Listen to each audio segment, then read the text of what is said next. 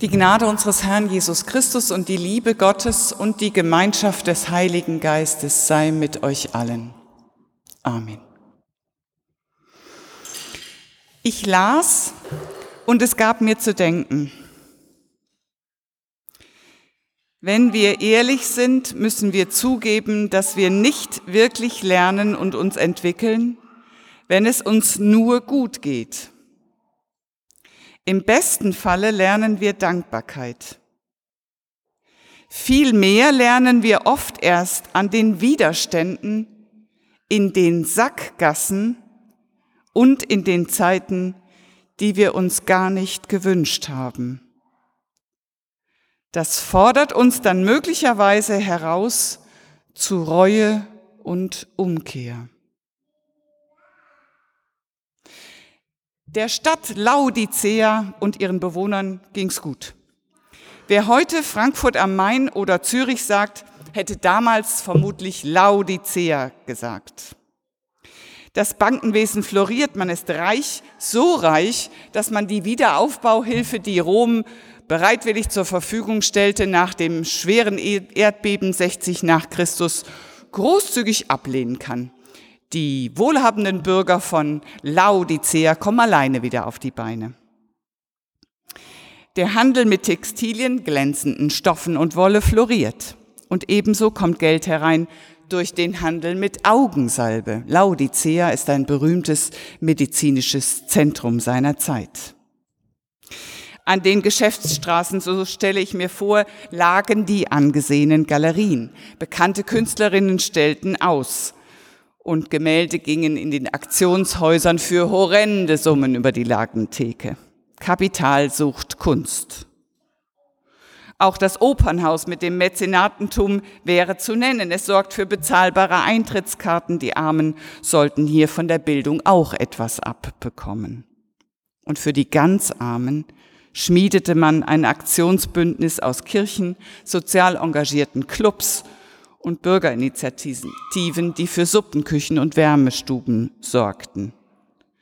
Laodicea, das steht für ein Arrangement, in dem der heiße Glaube an Jesus Christus mit der artigen Bürgerlichkeit verschmilzt.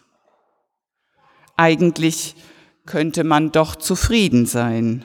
Das ist mehr als nichts.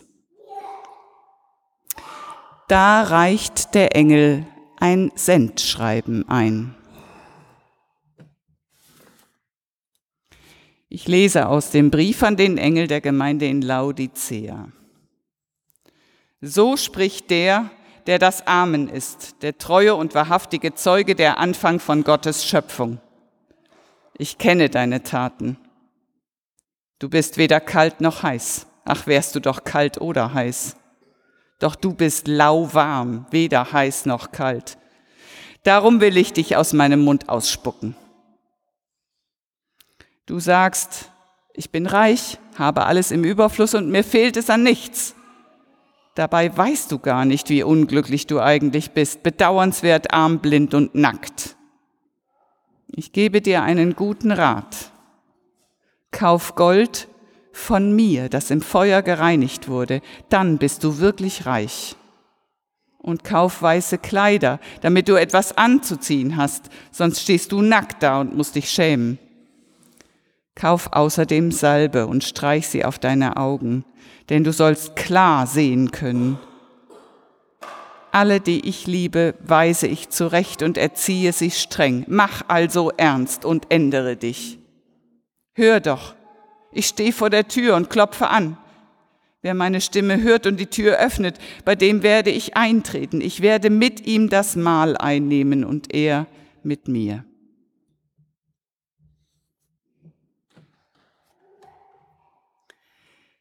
Meine erste Reaktion ist Ärger.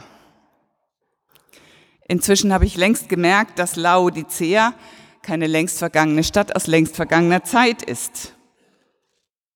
Laodicea, das ist Lemgo, Detmold, Lage, Salzuffeln und Oerlinghausen. Und die Gemeinde von Laodicea, das sind die Gemeinden von Lemgo, Detmold, Lage und Oerlinghausen. Den Kirchen laufen die Mitglieder weg und längst nicht nur an den Rändern, sondern aus der Mitte der Gemeinde verabschieden sich die Leute von Kirche, weil sie mit der Doppelmoral nicht leben können. Es wird das eine gepredigt und das andere gelebt. Weil die Frömmigkeit, die in der Kirche gelebt wird, ihnen nichts mehr sagt, sie nicht mehr nährt, sie nicht anspricht. Was auch immer die Gründe sind, es ist spürbar, dass eine ganze Gesellschaft meint, ohne Gott klarkommen zu können und die Kirchen können nicht mehr dagegenhalten.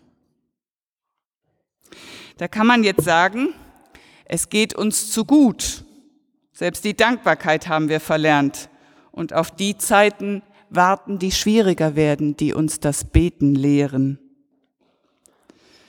Aber man kann auch als Kirche in sich gehen und sich fragen lassen, wie werde ich reicher, reiner und hellsichtiger? Ich lese in der Zeitung, dass sich in Erlinghausen eine katholische Gemeinde beim Glaubensdinner Gedanken gemacht hat. Wo kann ich im Alltag Christ sein? Was macht mich als Christ aus? Welche Werte verbindet uns? Hilfreiche Fragen, wie ich finde, die einen als Resonanz auf dieses Sendschreiben beschäftigen können. Ich habe keine Patentantworten und ich werde mich auch nicht vermessen, irgendwelche einfachen Antworten von der Kanzler hier oben zu geben. Aber was ich spüre, außer den Fragestellungen in dieser, ähm, in diesem Sendschreiben, das ist hohe Emotionalität, ganz viel Gefühl. Da ist einer, der bricht richtig in Gefühl aus.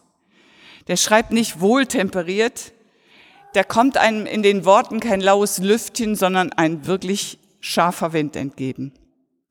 Der da schreibt, ist emotional engagiert, der kämpft um die Gemeinden in Lemgo, Detmold, Lago und Oerlinghausen. Weil die Adressaten ihnen, ihm am Herzen liegen. Er will in ihre Herzen, in ihre Köpfe, in ihr Leben einziehen. Und er lässt es sich alles kosten. Das Kind in der Krippe wird als Mann am Kreuz enden, wie es eindrücklich diese Bilderwand hier vorne in der Taufkapelle zeigt. Da spricht ein Gott, der sich nichts weniger als sein Leben kosten lässt, weil er bei uns einziehen will, weil er uns trösten, entschuldigen, versöhnen, heilen und leiten will zu denen, die Not leiden und die Hilfe brauchen. so harsch das Sendschreiben klingt. Du bist weder Fisch noch Fleisch. Du bist so wenig Fisch oder Fleisch. Du bist so lauwarm, ich könnte kotzen. Das zu hören macht keine Freude. Aber ich höre dahinter den Herrn der Welt, der seine Geschöpfe so liebt, dass er ihre Gleichgültigkeit nicht aushalten kann. Er will reinen Tisch machen. Und wer immer schon mal versucht hat, reinen Tisch zu machen, der weiß, das geht nicht ohne Emotionen.